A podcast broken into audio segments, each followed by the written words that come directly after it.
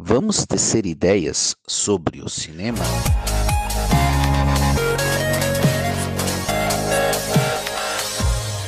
Olá, Lauro. Olá, amigo ouvinte. É sempre um prazer e uma satisfação tê-los conosco tecendo ideias. E aí, Lauro, vamos contextualizar a questão. No início do ano tivemos Super Mario, filmes os heróis DC e Marvel sempre presente. Agora nas férias americanas, Barbie. O mundo acadêmico refletiu, viu e comentou Oppenheimer. Finalzinho do ano passado nós tivemos Matrix, para não citar outros. Você tem acompanhado os lançamentos do cinema? E mais, o que, que esses filmes nos dizem tanto? Olá, Álbio. Olá, nobre ouvinte. Tudo bem com vocês? Te confesso que eu não estou tão por dentro quanto gostaria. Afinal de contas, né? Nem sempre é fácil a gente compatibilizar as nossas agendas com a agenda né, de lançamentos cinematográficos. Mas pode acreditar que eu sempre assisto né, os vídeos, os filmes quando a gente consegue um tempinho. Mas é interessante como vez por outra e com uma certa frequência, né? A gente vê, assiste o lançamento de um ou outro filme que despontam na crítica e principalmente no gosto popular. Né? E este ano, né, não é diferente. A gente tem aí alguns filmes que têm marcado bastante, né, a, as visitações nos cinemas de todo o país. Agora, com relação ao que eles nos dizem, bem, né? A gente tem de todo tipo de análise possível, né? Afinal de contas, é, o filme tem por si só né, o caráter de arte, das belas artes, que nos traz referências fenomenais com relação ao que se produz, em relação à beleza por assim dizer, do que podemos analisar daquilo que nos apraz, aquilo que nos deleita, aquilo que nos traz aos olhos e que nos faz sair do cinema revigorados. E isso é fenomenal, né? Afinal de contas, a gente vai no cinema muitas vezes, assiste obras que nos marcam por toda a vida. E eu lembro bem, Alvin, nesse sentido, de um, de um momento que, que vivemos, se não me engano, que, que passasse conosco é, no ensino médio, lá em Azambuja, no tempo do seminário, né? Quando o professor Mauro, no terceiro ano, a gente teve alguns momentos muito legais e um deles foi quando o professor Mauro, né, de filosofia, olá, professor Mauro, se estiver nos ouvindo, uh, que nos é, levou para Blumenau, no cinema para assistir é, Titanic. Naquela época, Titanic era o filme, até hoje, né? Mas era lançamento, né? E a gente também não tinha hábito de ir ao cinema, assistir né, na grande tela os filmes. A gente tinha, né, o hábito de assistir um outro filme lá no videocassete, né, que alugavam nos sábados à noite lá no seminário, né? Mas era isso, né? No cinema não, não era comum. E o professor Mauro nos levou, né, como um prêmio, por assim dizer, por, por estar no terceiro ano, né, pela maturidade. E nós fomos. Foi um momento muito especial. Uh, a gente assistiu o filme e acredito que até hoje, né, trazemos marcas daquele momento, não só do filme em si, do que ele tem de produção, de roteiro, de história, mas também daquilo que ele nos proporciona enquanto sentimentos. E claro, naquele momento, né, sentimentos também em relação a, a, sair daquele ambiente comum, em ir num espaço diferente, assistir com os amigos né, um filme tão especial quanto foi aquele. E aqui um parênteses, né? Eu acho que hoje é, o acesso à cultura das belas artes também precisa ser é, incentivado nas escolas. Eu acho que isso pouco se faz, né? Muito pela falta de recursos, mas também pela falta de políticas, né? E aí a gente vê que muitas pessoas passam a vida sem acesso a esse tipo de arte, né? Vem, né, obviamente, aquilo que passa no cinema residencial, né? Nas suas TV, televisões, muitas vezes ou via Netflix ou via canal aberto, né, selecionado a dedo, mas não tem a possibilidade de assistir e ter esses momentos né, numa grande sala, numa grande tela. Algo que tanto quanto teatro, tanto quanto outros né, espaços culturais deveriam né, ter é, em todas as cidades e deveriam ser promovidos né, para que todos pudessem ter acesso. Fica aí, né? Uma, uma reclamação, uma crítica e uma sugestão né, quanto a, a, esse, a esse detalhe. Mas também há um outro lado que a gente precisa inevitavelmente discutir, que é a questão né, da indústria cultural. Algo que foi muito discutido lá pelo Círculo de Frankfurt e que certamente nos move nesse programa. Afinal de contas, é necessário pensar sobre as ideologias, sobre o papel da alienação e sobre a massificação, né? Algo que traz, né? Algo que é trazido, né?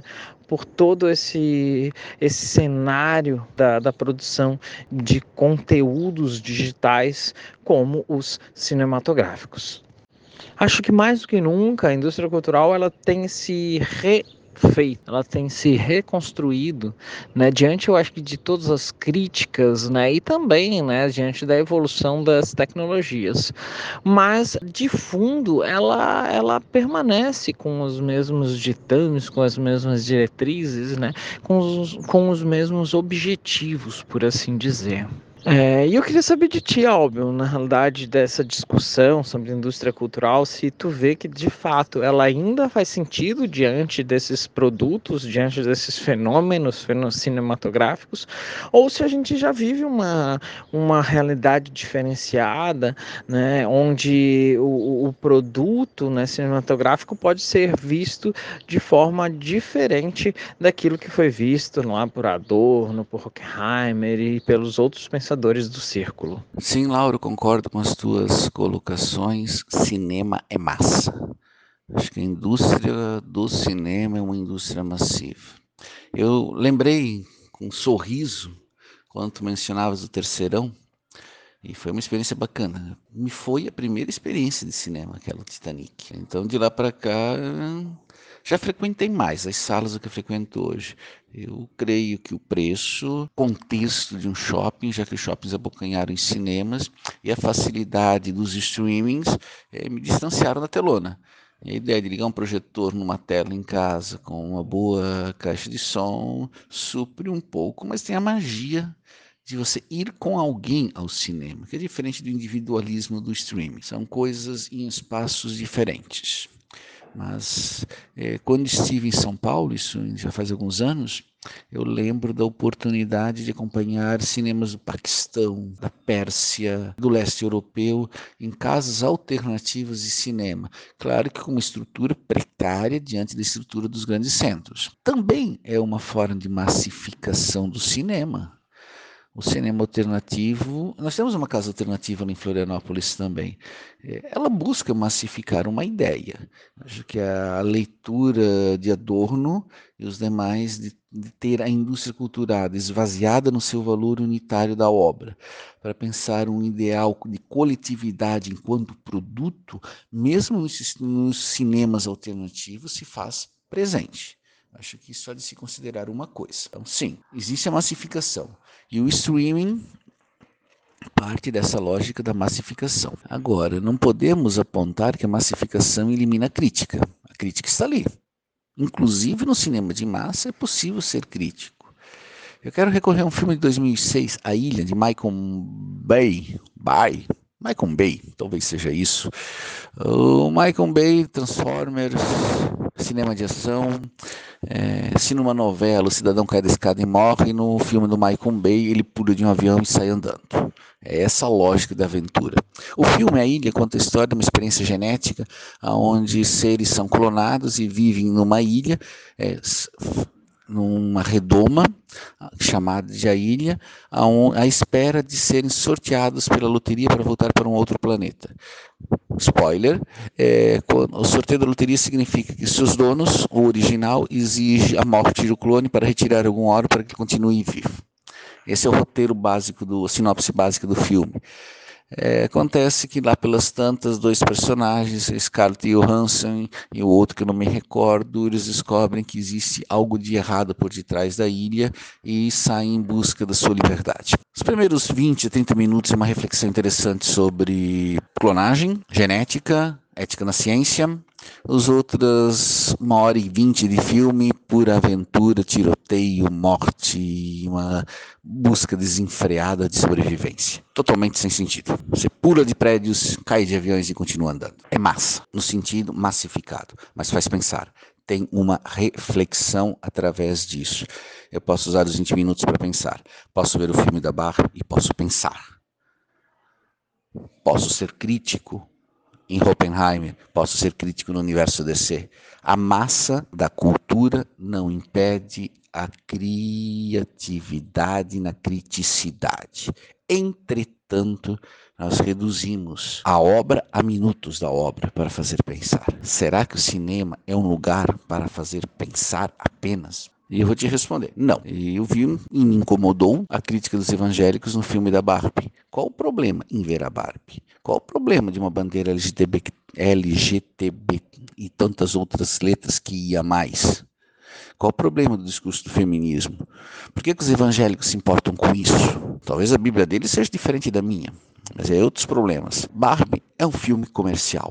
Foi um filme para vender e alavancar a venda das bonecas, que está em queda. Então, qual o problema do filme? Mas o filme impede de pensar questões relacionadas ao feminismo, à luta da mulher no mercado de trabalho, ao espaço de querer ser mulher diante de um mundo masculino, tóxico, branco, ocidental. Ah, mas temos. Não, não temos. É uma condição social. Penso que a massificação ela destruiu uma caracterização da arte, mas ao mesmo tempo ela provoca reflexões e memórias afetivas, como aquelas que tu mencionaste em Titanic. Há uma condição de recuperação. E agora, recuperando os filmes paquistaneses que vim em São Paulo, não me trouxe só o filme, até o cheiro daqueles bordéis paquistaneses que tinha lá em São Paulo, me lembrei agora. Cinema é massa, mas também é cultura de massa. Eu acho que tu tem toda razão, Lábio. Quando a gente fala do cinema, são dois aspectos que a gente tem que, que estar discutindo, né?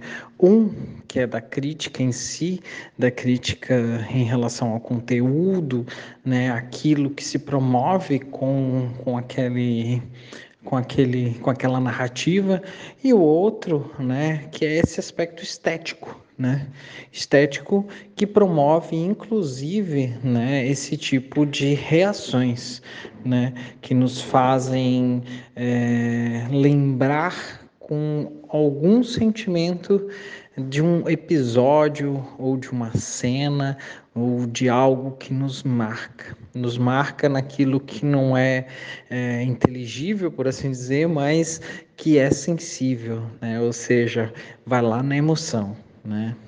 O lance é que a indústria né, também sabe se aproveitar desses aspectos para chegar aonde quer chegar, né? Então se usa da, das belas artes, se usa da sensação, se usa da emoção para promover é, objetivos, né? Para promover vendas, para promover ideias. Né? E por isso cabe ao espectador também um papel crítico e ativo né? Que é um pouco contraditório em relação à passividade com a qual, com, né, que marca a pessoa que senta num cinema ou à frente de uma televisão para assistir um filme. Aqui talvez a gente se esbarre no papel da educação, né? Um, afinal de contas, um sujeito precisa ser educado, preparado também para as belas artes, para que possa ter a capacidade de fruir sensações, também recuperando e analisando aquilo que há por trás daquela narrativa. Mas pensando numa escola que foi construída a partir do positivismo, que olha para o conhecimento como algo teórico, como algo que tem que ser ciência pura, fica muito difícil entender como lidar com emoções, com o belo, com a estética, né? Algo que é desconsiderado no universo da escola. E isso a gente sabe, né? Afinal de contas, qual o peso da disciplina de arte no currículo escolar? Bem, não cabe nem resposta porque a gente sabe que existem dois pesos, talvez três pesos, né? O primeiro peso é ciências exatas, depois de humanas, filosofia está lá em segundo plano e por último artes que está né, nesse mesmo pacote, mas está lá no final junto com a educação física, né? Como, que, como se fossem é, questões que não são de responsabilidade direta da escola, mas que acabam sendo abordadas né, de forma né, parcial, de forma de qualquer jeito, de certa, de certa maneira. Então, acho que isso é muito evidente do quão a estética, de quão o cinema acaba sendo relegado a um segundo plano e incapacitando né, nesse processo o sujeito de ser capaz de ser apto a, a olhar o, o que está por detrás das narrativas envolvidas nesse tipo de linguagem. E aí eu até queria saber de ti, né, Albio, se, se, se você vê também que nós passamos, né, deste estágio, né, intelectual em que os filmes eram é, ponto de referência de reflexão, né, e olhamos para a escola de Frankfurt para pensar sobre isso, sobre o quanto eles né, usaram isso como referência de reflexão. E, e, e por que hoje né, nós, nós vivemos essa situação em que os filmes acabam sendo desconsiderados no universo das pesquisas, no universo das reflexões? E acabam sendo utilizados de maneira expressiva para, de certa forma, fazer toda uma linguagem subliminar, né? onde de tudo é passado, mas sem que haja nenhum tipo de análise, filtro ou qualquer tipo de reflexão para capacitar as pessoas para que possam ser consumidores conscientes. Bom, Lauro, essa é uma questão para se pensar. É, existem iniciativas e grupos de pesquisa que usam do cinema, desses que fazem parte desse universo, para pensar essas questões a partir da academia. Tem um grupo em São Paulo, ligado à Unesp, que o faz a partir da lógica do trabalho. Pensa as questões de trabalho a partir do cinema. Cheguei a dialogar com eles em alguns momentos, mas são referenciais teóricos diferentes do qual eu estou acostumado a usar. Mas é uma questão. Agora, o cinema é entretenimento também. E eu acredito que o que foi capturado pela indústria cultural de massa não é a reflexão, é o cinema de entretenimento. E poderíamos ir para um outro debate: o que vende? O que vende é o cinema de entretenimento, não o cinema de reflexão. E basta ver o quanto que as casas é, voltadas às belas artes é, enchem e quanto as filas de cinemas comerciais enchem. Então, acho que as, as duas possibilidades existem. Mas o que, que nós queremos de fato? E talvez para pensar o que nós queremos de fato, Deleuze poderia nos ajudar.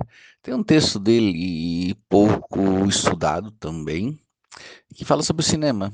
E ali ele discute a ideia de tempo. Ele diz que ao longo da mudança do, da forma de se fazer filme no século passado, houve uma transformação do, da forma como o tempo é representado nas imagens. É, o, mais ou menos ele quer dizer que no tempo clássico, nas primeiras, primeiras décadas do cinema, é, as imagens se concentravam na representação do movimento o cinema moderno, ele passou, moderno, se mais odierno, né? Ele passou a explorar o tempo de maneira mais complexa e um tanto abstrata. E essa abstração da imagem em movimento e essa transição mais fragmentada do tempo, ela tem uma ligação direta com as emoções, com a realidade cotidiana, com aquilo que nós tentamos explorar é, no tempo presente, é, não numa profundidade reflexiva, mas talvez numa abstração daquilo que muitas vezes o sistema que nos domina nos captura. Então ficamos nessa mesma superficialidade das coisas. Enquanto que eu falo isso, vem duas imagens na minha cabeça. É, o vento levou. São mais de três horas de filme. É, tem diversas questões é, que nós podemos discutir à luz do nosso tempo. Mas se pegarmos o tempo da produção do cinema, e o tempo levou, o tempo de duração do filme e o tempo retratado, há uma outra dinâmica, há uma outra análise. E se tomarmos filmes como Avatar, que chega a uma duração além do, da normalidade comercial, vai mostrar que a passagem de tempo em ambos são completamente diferentes enquanto que os filmes como O Tempo Levou, dos anos 1930, se preocupa com uma lógica de história, o tempo presente é aquela loucura, aquela frenesi de captura do tempo no qual nós nos submetemos hoje. E isso remete a uma outra conversa que tivemos aqui no nosso podcast, Nobre Ouvinte, onde nós questionávamos a, o trabalho como o trabalho direciona as nossas ações, o nosso modo de viver e como isso tudo é capturado pelo capital. E aí voltamos a uma questão, acho que embora Deleuze ele aponte mudanças e transformações no cinema, a abordagem que ele faz é mais filosófica do que propriamente crítica. E eu acredito que a nossa discussão aqui, mais do que crítica, ela é uma reflexão questionadora. O que, que nós estamos fazendo com aquilo que o cinema fez de nós? O que nós estamos fazendo com o que o cinema fez de nós? Ótima pergunta, Álbio. E eu complementaria: o que nós estamos fazendo com o cinema que fizemos? Isso porque, de fato, talvez devamos pensar o cinema como um produto e um produto que não é apenas um produto industrial, né?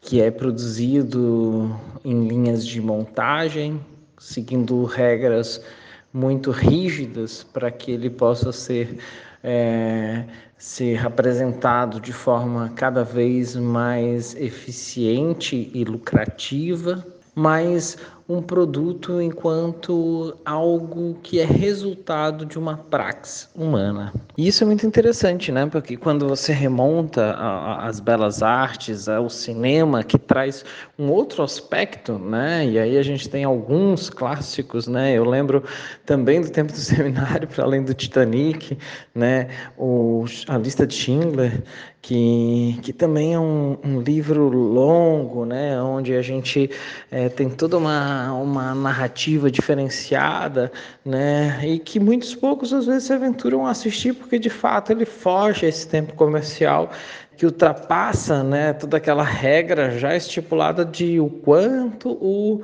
consumidor, né, está envolvido para que o produto seja eficiente. Claro que a gente precisa também desse cinema um pouco mais hollywoodiano, né? um cinema que nos traga emoções é, sem grandes reflexões, porque afinal de contas, né, no dia a dia corrido das nossas vidas, a gente carece de instrumentos né, que nos permitam ter um pouco de relaxamento, inclusive mental. Né? Afinal de contas, a gente passa o dia inteiro né, numa loucura, num frenesi, e momentos de, de maior tranquilidade são cada vez mais necessários.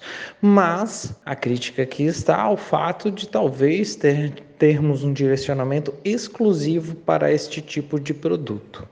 Algo que poderíamos inclusive aproximar a questão das, do, dos livros, dos títulos que são cada vez mais comercializados, das músicas, e reflexões semelhantes no sentido de onde está a qualidade dos produtos que são comercializados, a que público se destina e que fins também tem como objetivo.